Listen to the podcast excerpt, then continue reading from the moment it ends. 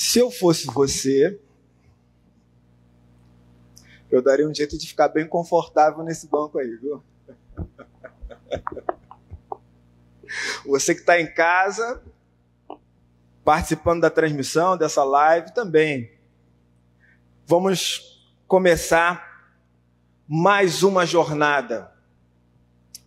Nossa nova série de mensagens tem como tema: Se eu entrasse pela porta estreita de novo, esse é o tema. Esse é o tema. Talvez essa seja uma das séries mais corajosas que tivemos até aqui. Pode ser que a sua alma seja dividida e que você tenha contato ao longo dessa série com um lado da estrada que sempre esteve guardado, cercado e bem protegido. Pode ser também que ao longo dessa série você decida ficar como um cão de guarda, rosnando e tentando afugentar uma reflexão que pode te levar ao vale sombrio da sua alma. Existe a possibilidade também de você querer se fechar no quarto da ignorância e da alienação. Sabe por quê? Porque toda metamorfose tem uma relação estreita com a crise e a indigestão. E nem todos querem passar por isso. Mas essa é uma série de mensagens para quem tem a coragem de contemplar a si mesmo no espelho da vida todos os dias. Para quem jamais esquece das suas fragilidades. Ela é para quem sabe que carrega alguns arrependimentos e ainda assim não perde de vista a graça de Deus. É uma série para quem já viveu uma teologia de impossibilidades, para quem foi legalista ou radical demais. Para quem já foi institucionalmente enraizado e espiritual de menos. É uma série de mensagens para gente grande, que está disposta a renovar a mente e entregar de fato o coração nas mãos do oleiro para que ele modele conforme a justa criatividade que ele tem. Ainda que esse processo seja lento, recorrente e inevitavelmente doloroso. É uma série para quem ouve a pergunta e não tem medo da resposta. Mesmo que essa reflexão transite por um terreno um pouco movediço. E se você? E se você entrasse pela porta estreita de novo? Como seria? Eu quero convidar você, nessa primeira reflexão da série, a ler comigo Gênesis, capítulo 4, do versículo 1 ao versículo 14. Gênesis 4, de 1 a 14. O texto será projetado. Farei a leitura na nova tradução da linguagem de hoje. E você que está em casa também poderá abrir a sua Bíblia e me acompanhar. Gênesis 4, de 1 a 14.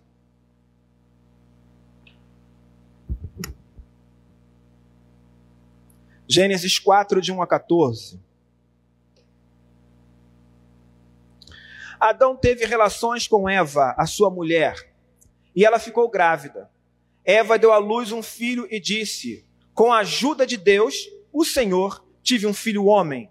E ela pôs nele o nome de Caim. Depois teve outro filho chamado Abel, irmão de Caim.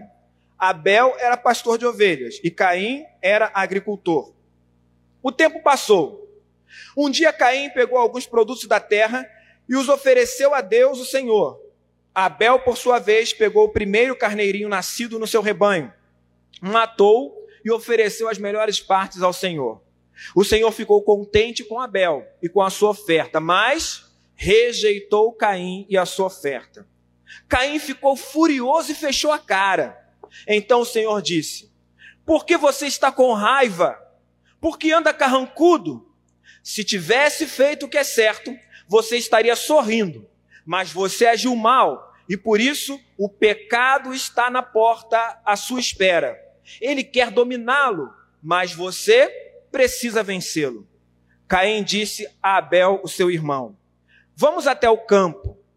Quando os dois estavam no campo, Caim atacou Abel, seu irmão, e o matou. Mais tarde o Senhor perguntou a Caim: Onde está Abel, seu irmão? Não sei, respondeu Caim. Por acaso eu sou o guarda do meu irmão? Então disse Deus: Por que você fez isso?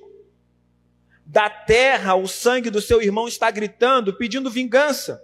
Por isso você será amaldiçoado e não poderá mais cultivar a terra. Pois quando você matou o seu irmão, a terra abriu a boca para beber o sangue dele.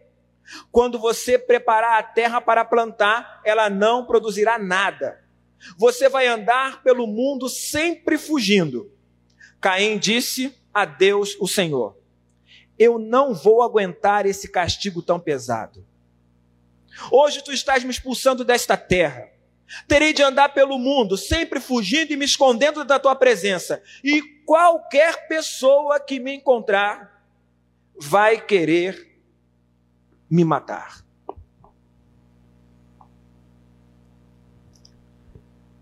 O mundo contemporâneo, muitas, muitas vezes, apresenta, sim, um número variado de vozes.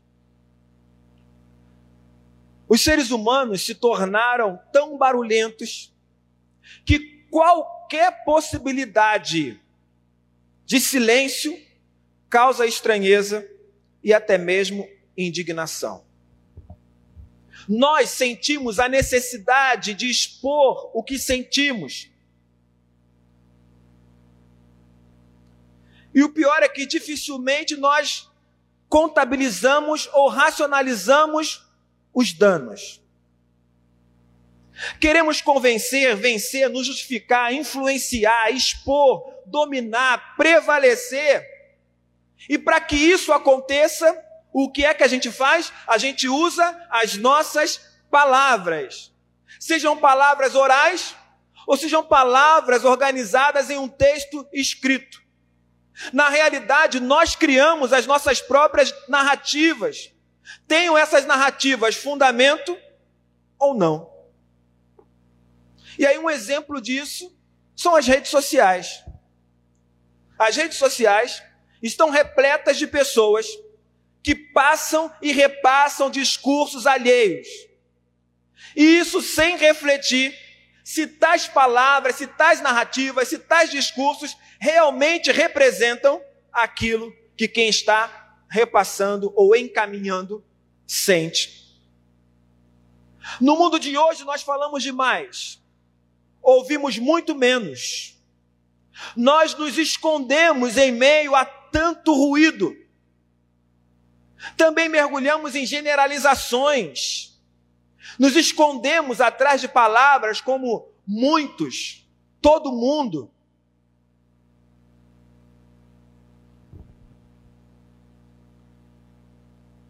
nós nos transformamos em súditos da impessoalidade. Súditos da impessoalidade. Mas quando a gente fala sobre cristianismo, você tem que entender que há um ser de coletividade ou de comunidade, há também um I de individualidade e um P de personalidade. O cristianismo, nós falamos isso há um tempo atrás, na, na série de mensagens lado a lado, ele nasce num contexto comunitário e ele é uma prática comunitária. Mas o fato de ser uma prática ligada à coletividade não significa que não haja uma pessoalidade. Que não haja uma individualidade. Nós não somos todo mundo, você já ouviu isso. Nós não somos muitos. Nós temos o nosso nome, nós somos responsáveis pelas nossas próprias ações, pelas nossas próprias palavras, por aquilo que sentimos, por aquilo que pensamos. Então lembre-se de uma coisa: a porta estreita que nós pregamos e ouvimos no Evangelho, a porta estreita é uma pessoa. E ela é tão estreita que nessa porta só passa uma pessoa por vez. Não passa uma multidão de uma vez. A porta é estreita demais para todo mundo. Ela é estreita demais para muitos. Ela é estreita demais até para você. E você tem que passar por ela. É um por vez se ajustando a essa porta. A salvação é pessoal, entende? A experiência com Deus é pessoal, ninguém pode ter no seu lugar. Ninguém. Isso é muito louco porque a gente pede às vezes oração para muitas pessoas, mas nós mesmos não oramos. A gente gosta de ouvir sermão, estudo bíblico, mas a gente não estuda. Como se o pastor pudesse fazer isso no seu lugar. Como se o Flávio pudesse fazer isso no seu lugar. Como se o, o, o Márcio pudesse fazer isso no seu lugar. Ninguém pode orar no seu lugar. Ninguém pode desenvolver uma relação com Deus no seu lugar. Ninguém pode ser crente no seu lugar. A porta é estreita e para você passar por ela, você vai ter que passar sozinho.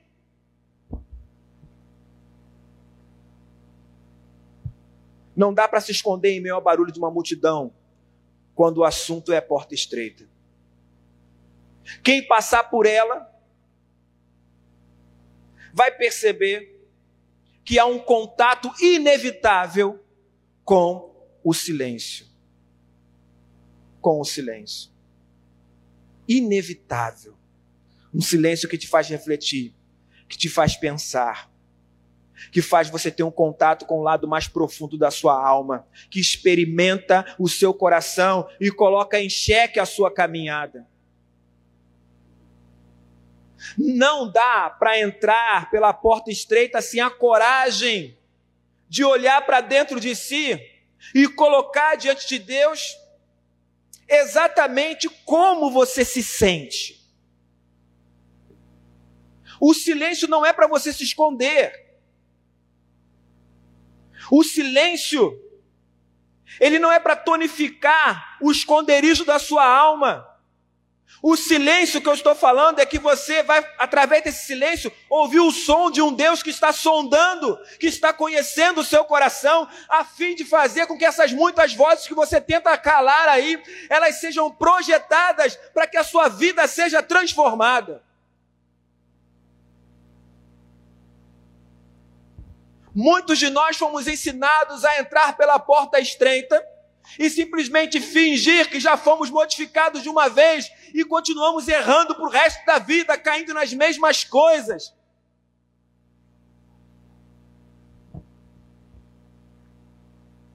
O som que, por causa desse silêncio ao entrarmos pela porta estreita, evidencia que Deus está radiografando a nossa alma, porque, como disse o salmista no Salmo 139, o Senhor te examina e te conhece, Ele sabe tudo o que você faz, de longe Ele conhece todos os seus pensamentos, Ele vê quando você está trabalhando, quando você está descansando, Ele sabe tudo o que você faz, antes que a palavra chegue na sua boca, Ele já sabe o que você vai dizer.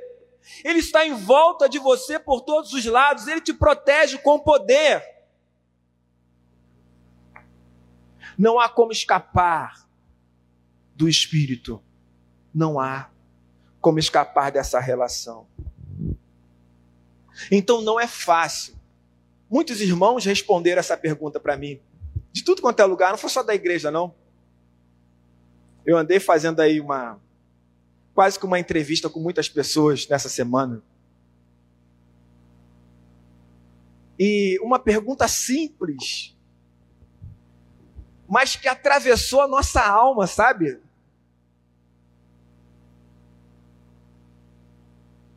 Se eu entrasse pela porta estreita de novo, eu vi gente desembestando pela explicação teológica, eu vi gente confusa, sabe? Eu vi gente que achava que não ia mudar nada na vida, tá tudo certo, é isso aí mesmo.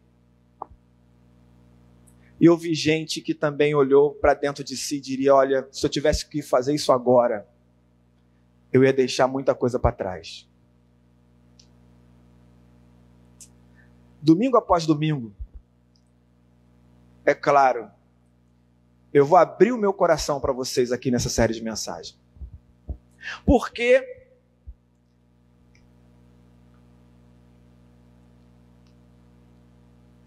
essa série é, antes de tudo, para mim. E se eu entrasse pela porta estreita de novo? Eu estava orando e perguntando a Deus como seria. Eu tenho muitas respostas, você também tem com certeza, mas a resposta que eu trouxe para você hoje que vem do fundo do meu coração é: se eu entrasse pela porta estreita de novo, eu jamais negaria os meus sentimentos. Reconheceria as minhas emoções mais sombrias, sabendo que Deus me ama do jeito que eu sou. Não pense para você que é fácil para mim chegar aqui e falar isso. Porque essa é uma das coisas que eu mudaria. Eu não passaria pela porta estreita tentando esconder os meus sentimentos.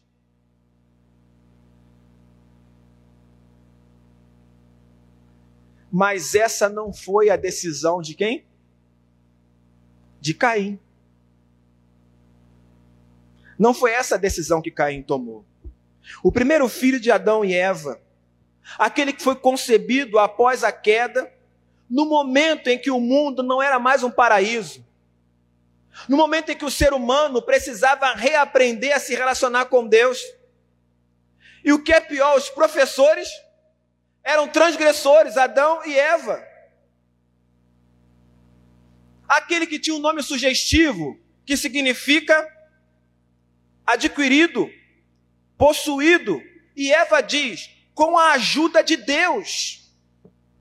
Alguém que está na primeira geração que precisa trabalhar muito para comer, que planta e vê que a terra nem sempre dá o resultado esperado.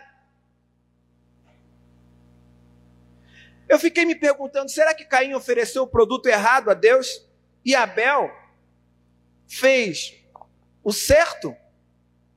Caim tinha que oferecer um cordeiro para que a sua oferta fosse aceita. E eu fiquei pensando como Caim se sentia. E ao me perguntar sobre isso, eu pensei em muitas coisas que nós vivemos hoje. Ué, esse mundo que a gente vive parece justo? Parece justo? Por que me relacionar com um Deus que me faz trabalhar e conseguir o sustento com dificuldade. Por que a terra produz aquilo que eu não plantei? Porque tem coisas que acontecem na minha vida que eu não semeei. Por que insistir em me manter distante do paraíso? Por que eu deveria sofrer por causa das decisões dos outros? Como Deus pôde aceitar a oferta do meu irmão e rejeitar a minha? Você nunca se sentiu assim como Caim? Eu acho que Caim deve ter se sentido assim. Se você já se sentiu assim ou já se fez alguma dessas perguntas, você entende Caim. Você entende Caim. Você entende o momento, não é? Pode ser até que você esteja sentado aí agora se fazendo essas perguntas. Lembrando desses questionamentos em relação à sua própria vida. Uma situação que aconteceu com você que você tem certeza que não merecia, mas aconteceu, você não tem explicação para isso e foi ensinado a não perguntar a Deus, porque expor o sentimento a Deus ofende a Ele, principalmente se o sentimento for negativo. Nós aprendemos a empurrar os nossos maus sentimentos para debaixo do tapete, as nossas emoções negativas para debaixo do tapete, porque Deus é santo demais para nos compreender.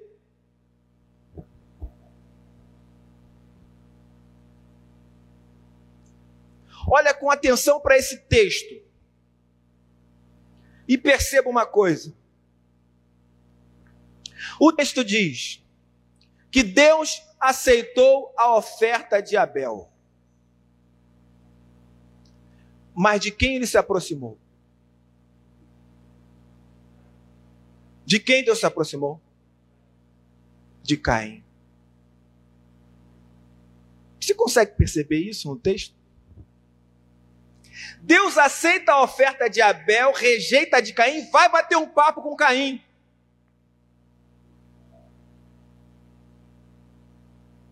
E vai procurar saber o que está acontecendo com Caim, vai incentivar Caim a falar.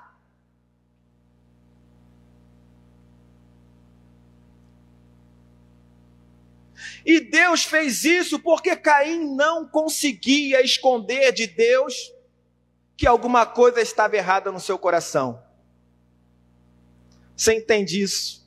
Você não vai conseguir esconder o que você sente de Deus.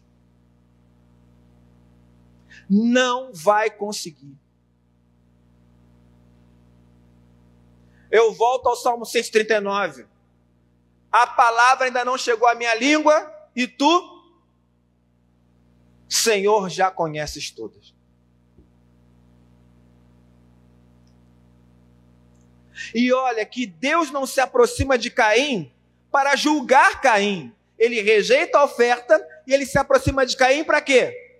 Para ajudar. Você consegue ver isso no texto? Então o Senhor disse, versículo 6: Por que você está com raiva? Por que anda carrancudo? Qual foi a resposta de Caim? Qual foi a resposta? O silêncio. Caim não respondeu. Um turbilhão de emoções mudaram o semblante de Caim, mas ele permaneceu em silêncio. Desde o início é assim. Adão desejava comer do fruto que Deus tinha proibido. E em vez de falar sobre isso com Deus, ele permaneceu em silêncio. Quando ele comeu do fruto, em vez de falar isso com Deus, ele foi se esconder com a sua esposa. Silêncio. Ele aprendeu a silenciar. E você? Com quem você aprendeu a silenciar, a tentar esconder de Deus o que está no seu coração? Com quem? Isaías 29, versículo 15 diz assim: Ai dos que escondem os seus planos do Senhor, que fazem as suas maldades na escuridão e dizem: ninguém pode nos ver, ninguém sabe o que estamos fazendo. Vocês invertem as coisas como se o barro valesse mais do que o oleiro. O pote não vai dizer ao homem que fez: Você não me fez. Uma vasilha não dirá ao oleiro: Você não sabe o que está fazendo. Então, se eu entrasse pela porta estreita de novo, eu jamais negaria os meus sentimentos. Reconheceria as minhas emoções mais sombrias, sabendo que Deus me ama do jeito que eu sou. Essa é uma coisa que você poderia repetir comigo, né? Deus me ama do jeito que eu sou. Repete aí, Deus. Você já leu isso aqui hoje. Você disse: Eu estou certo de que nada em todo o universo pode me separar do amor de Deus que está em Cristo Jesus, o Senhor. Não foi isso que você leu no início do culto? Então, por que você tem medo de colocar diante de Deus as suas emoções? Se eu entrasse pela porta estreita de novo, eu não citaria versículos bíblicos, usaria jargões evangélicos, oraria ou memorizaria a Escritura apenas para encher o meu coração com uma falsa confiança, a fim de aprisionar sentimentos como raiva, tristeza, medo e coisas iguais a essas, que na ótica de muitos evangélicos apenas indicam que algo está errado com a minha vida espiritual. O cara está com raiva, tem alguma coisa errada com a vida espiritual dele. É falta de fé, é falta de oração, é falta disso, é falta daquilo. Ele está triste. Ele está é frio. Ele está com medo. Não confie em Deus. Ao longo da vida, a gente saiu distribuindo sentença para as pessoas. Você recebeu uma dessas sentenças. Você também foi juiz muitas vezes, juiz dos outros, juiz de si mesmo. Mas Deus nos fez seres humanos que possuem sentimentos e emoções, sejam elas positivas, negativas ou neutras. E ignorar isso significa o mesmo que eliminar boa parte da nossa humanidade. Se você nega isso, você está cortando a sua identidade como ser criado à imagem e semelhança de Deus. Foi Deus quem te fez assim. O pecado nunca vai estar no sentimento. O pecado está na forma como nós lidamos com os nossos sentimentos. E eu acho que era isso que Deus queria mostrar para Caim, entende? Deus não diz que Caim está pecando porque está carrancudo. Deus não diz que Caim está pecando porque está com raiva. Deus diz: Caim, você está com raiva, você está carrancudo. E o pecado está à porta, ou seja, ele ainda não entrou, ele está à porta. Você precisa vencer. Ou seja, Deus está dizendo, Caim, os seus sentimentos podem estar confusos, mas eles são legítimos. Agora, veja como você vai lidar com eles.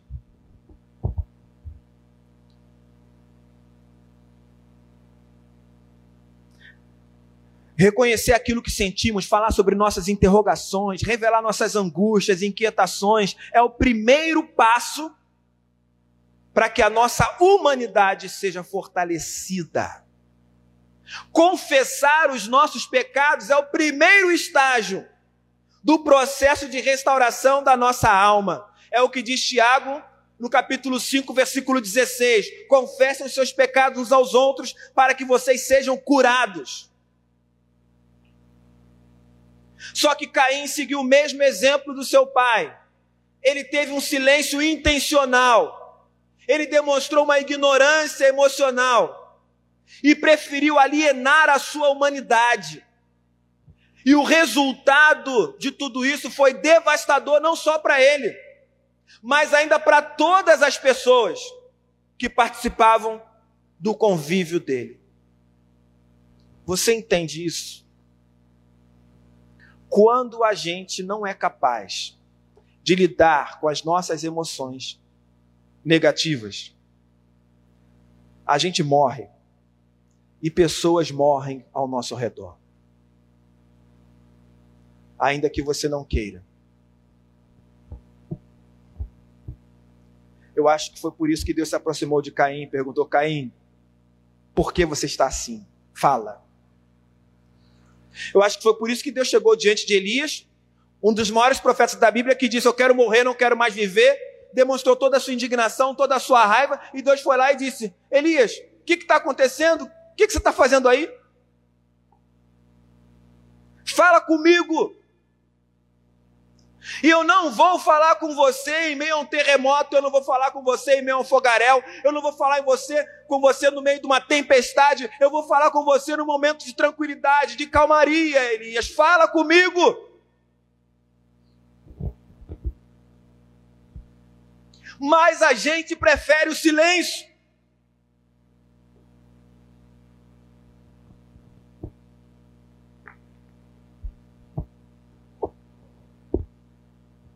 Quantos de nós estamos na igreja há 10 anos, 20 anos, mas o nosso coração está cauterizado pela vida, pelo sofrimento, e nós não temos coragem de expor isso para Deus, a nossa indignação, porque não servimos a um Deus que nos compreende, nós servimos a mera religiosidade.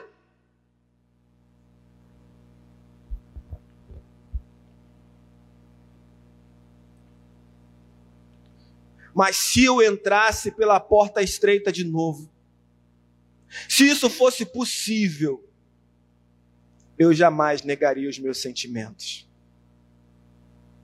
Porque se tem uma coisa que Jesus me mostrou ao longo dessa jornada, é que Ele me ama do jeito que eu sou.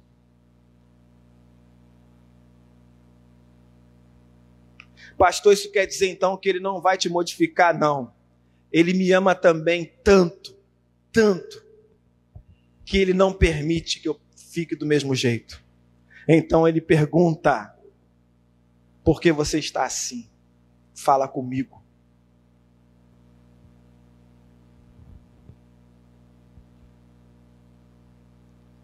Sabe o que a gente aprendeu a fazer, irmãos? A gente aprendeu a montar um banquete, a pegar as coisas que estão na nossa mão, montar um banquete. Eu poderia chamar o banquete de liturgia. Eu poderia chamar os elementos de música, de oração, seja lá o que for. A gente aprendeu a usar palavras bonitas demais mas que são destituídas de significado no nosso coração. São palavras para os outros ouvirem, não é para Deus ouvir. Olha para a imagem. A gente aprendeu a orar como fariseu que Jesus recriminou.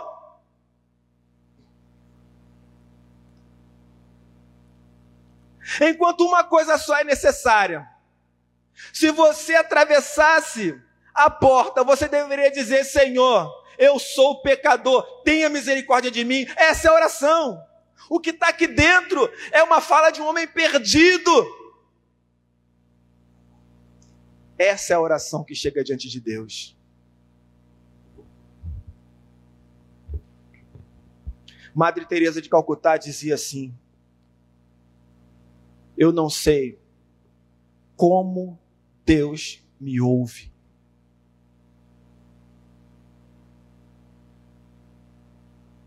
Eu não sei como Deus me ouve. Uma mulher que tem plena consciência de quem é. Plena consciência de que dependesse só de quem ela é, Deus nunca a escutaria. Mas não depende dela, depende de Deus.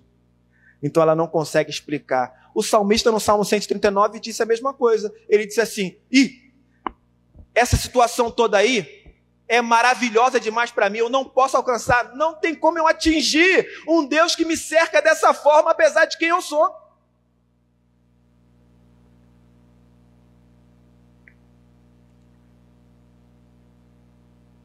Você tem negado as suas emoções por acreditar que elas ofendem a Deus? Você tem ignorado as suas tentações ou deixado seus maus desejos em um lugar do seu coração em que Deus não pode entrar sem a sua permissão?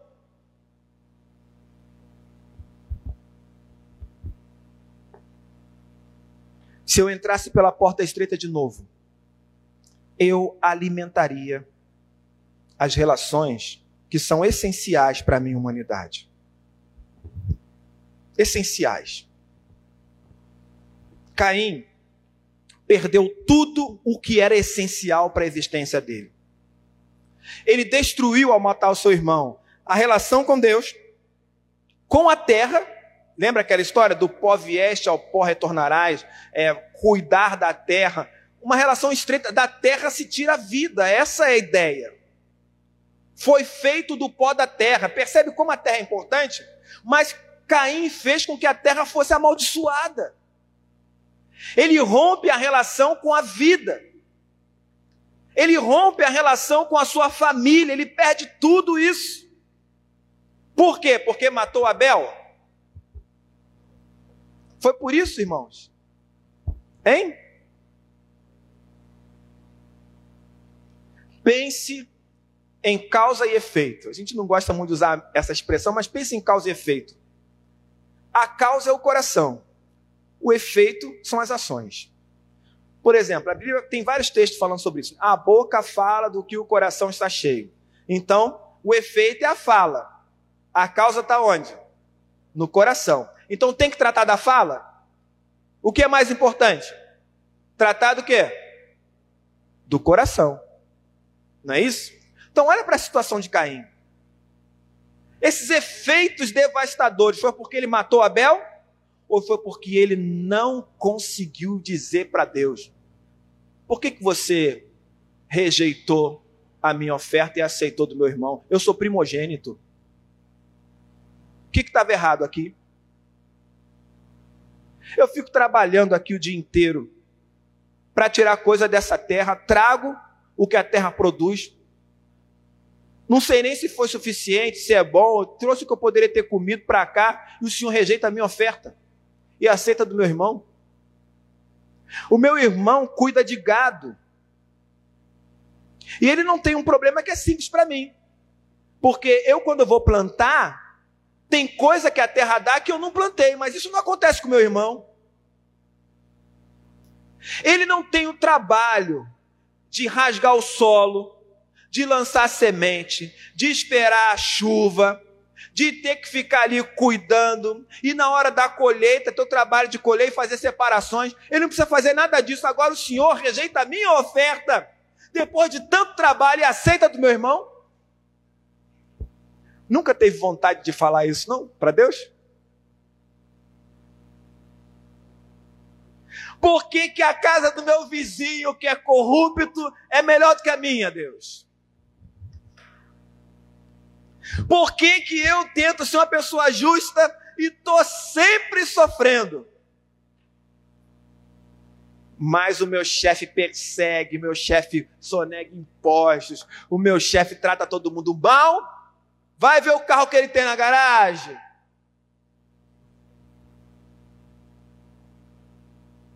O que ele gasta numa hora de almoço é o valor que eu gasto em duas semanas de almoço.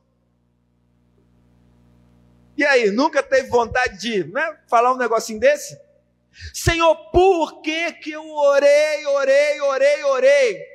E fulano não ficou curado, eu perdi mãe, perdi pai, perdi irmão, perdi uma série de coisas. Onde estava a sua proteção? Agora aquele cara foi lá assaltar o ônibus, teve um tiroteio no ônibus, ele tomou sete tiros e não morreu.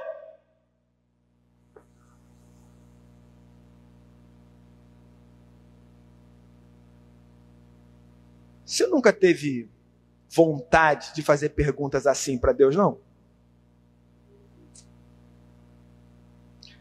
Pastor, eu acho que o senhor perdeu a fé. O senhor está revoltado com a vida. Tô não, irmão. Tô não. Não estou. Eu estou numa fase da vida que eu compreendo que Deus me aceita do jeito que eu sou. E que Ele entende o que está no meu coração ele se aproxima de mim no momento das minhas angústias e dúvidas. Ele não me deixa para trás. E ele diz a mesma coisa que ele disse para Jó: Pergunta-me e eu te responderei.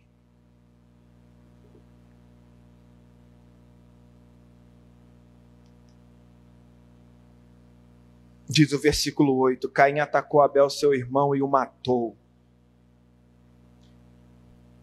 Aí Deus vai procurar Abel e Caim responde: Eu sou o guarda do meu irmão? Deus pergunta a Caim: Por que você fez isso? Se eu entrasse pela porta estreita de novo, eu alimentaria as relações que são essenciais para a minha humanidade.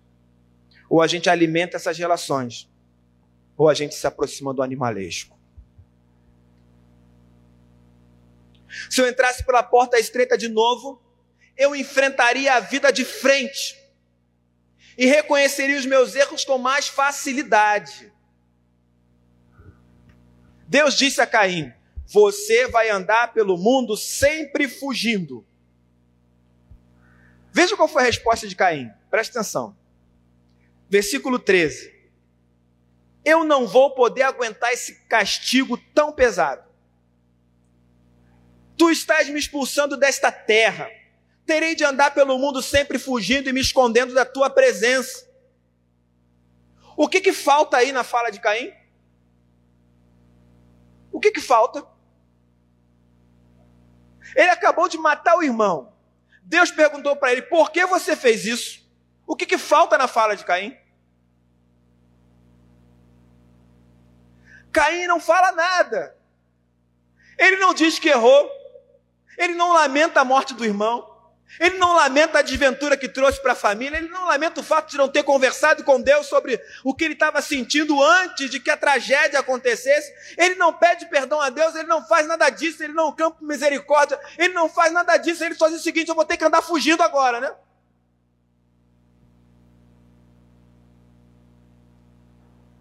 Não vou mais conseguir plantar, não vou mais conseguir comer. Eu não vou conseguir suportar esse castigo. Caim não apela para a graça. Ele não fala sobre amor. Ele não pensa na dor dos pais dele. Quando a gente nega os nossos sentimentos, a gente vai se tornando embrutecido.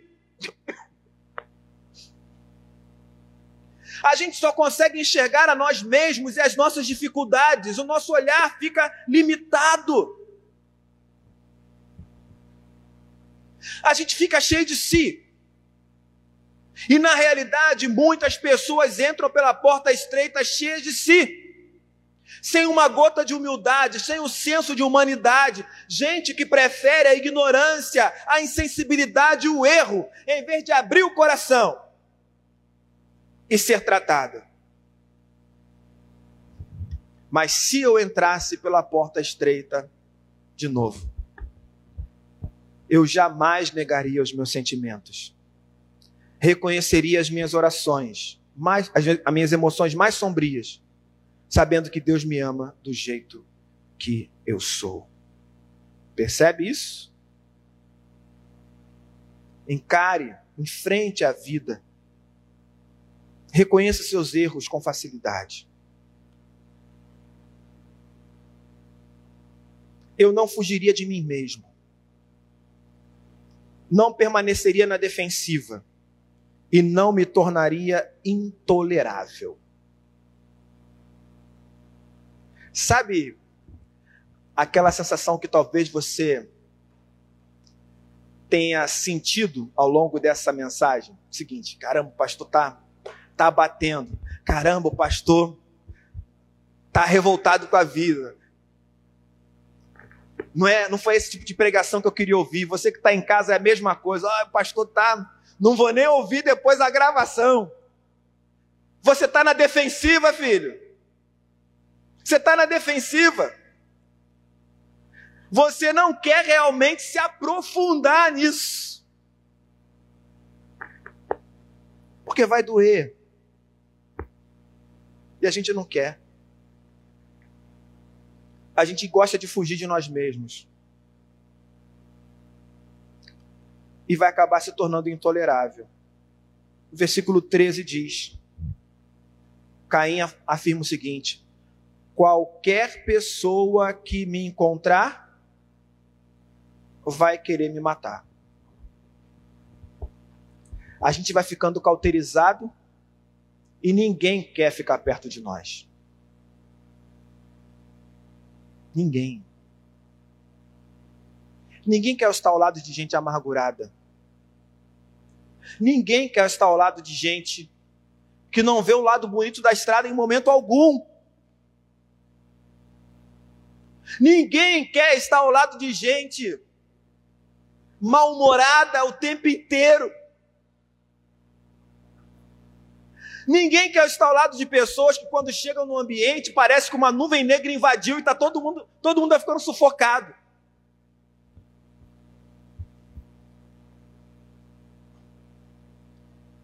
E é isso que acontece quando a gente nega emoções de raiva, tristeza e medo e elimina esses sentimentos de nossa espiritualidade.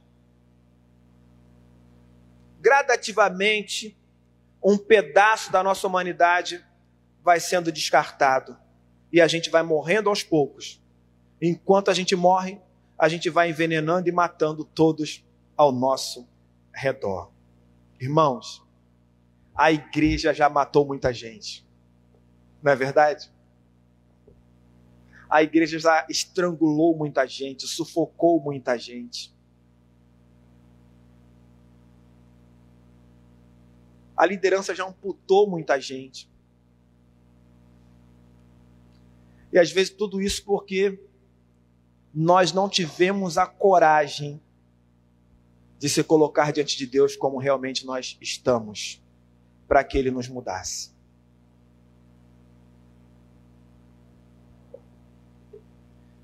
Deus quer o nosso coração por inteiro. Ele se interessa até pela parte necrosada ou pelo pedaço que contribui para a arritmia. Ele disse que me daria um coração novo. E depois de tanto tempo de estrada, eu consigo perceber que ou o transplante ainda está em andamento, ou não aprendi a viver no compasso novo desse coração que Deus colocou em mim. Então, se eu entrasse pela porta estreita de novo, eu jamais negaria os meus sentimentos, reconheceria minhas emoções mais sombrias, sabendo que Deus me ama do jeito que eu sou. E você? E se você entrasse pela porta estreita de novo?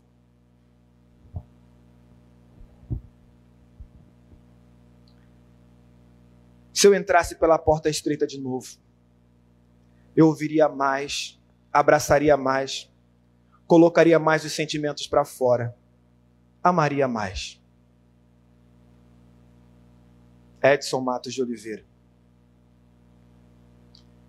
Se eu entrasse pela porta estreita de novo, eu não perderia a fé. Ana Lúcia Alferiu.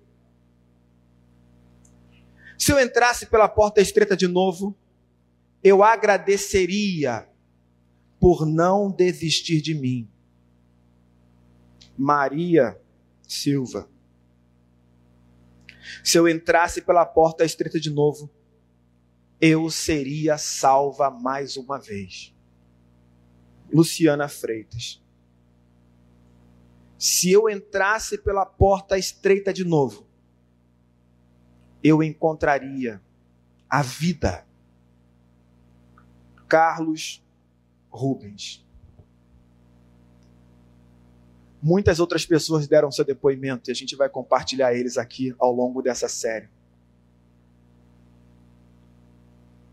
Mas lembre das palavras de Jesus: entrem pela porta estreita, porque a porta larga e o caminho fácil levam para o inferno. E há muitas pessoas que andam por esse caminho a porta estreita e o caminho difícil levam para a vida. E poucas pessoas encontram esse caminho. Quando eu acabei de refletir sobre esse texto, o meu coração foi tomado de uma emoção muito grande. Uma mistura de sentimentos. Eu precisava conversar com alguém compartilhar com alguém. Eu comecei a escrever no WhatsApp pro meu mentor e na hora ele entrou lá e começou a conversar comigo e eu colocando. Porque na realidade eu estava dizendo para Deus, Deus, eu não sei se eu vou ter estrutura para pregar essa série.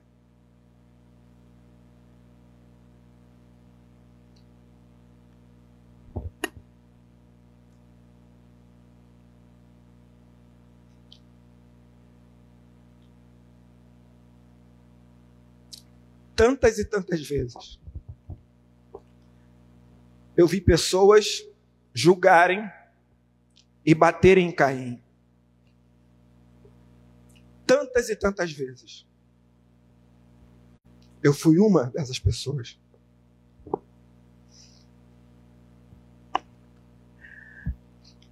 Mas a conclusão que eu cheguei, após terminar essa mensagem, é que Caim sou eu.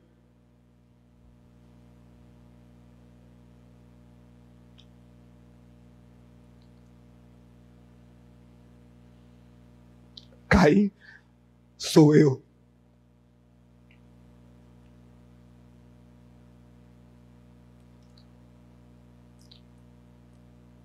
Eu que muitas vezes não tive coragem de falar para Deus o que sentia.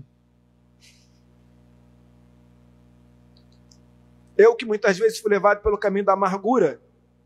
Embora não tenha matado ninguém fisicamente, eliminei pessoas do meu convívio. Para amenizar a minha dor. Eu que vi Deus se aproximar de mim de forma tão linda, mas ainda assim não tive coragem de abrir o meu coração.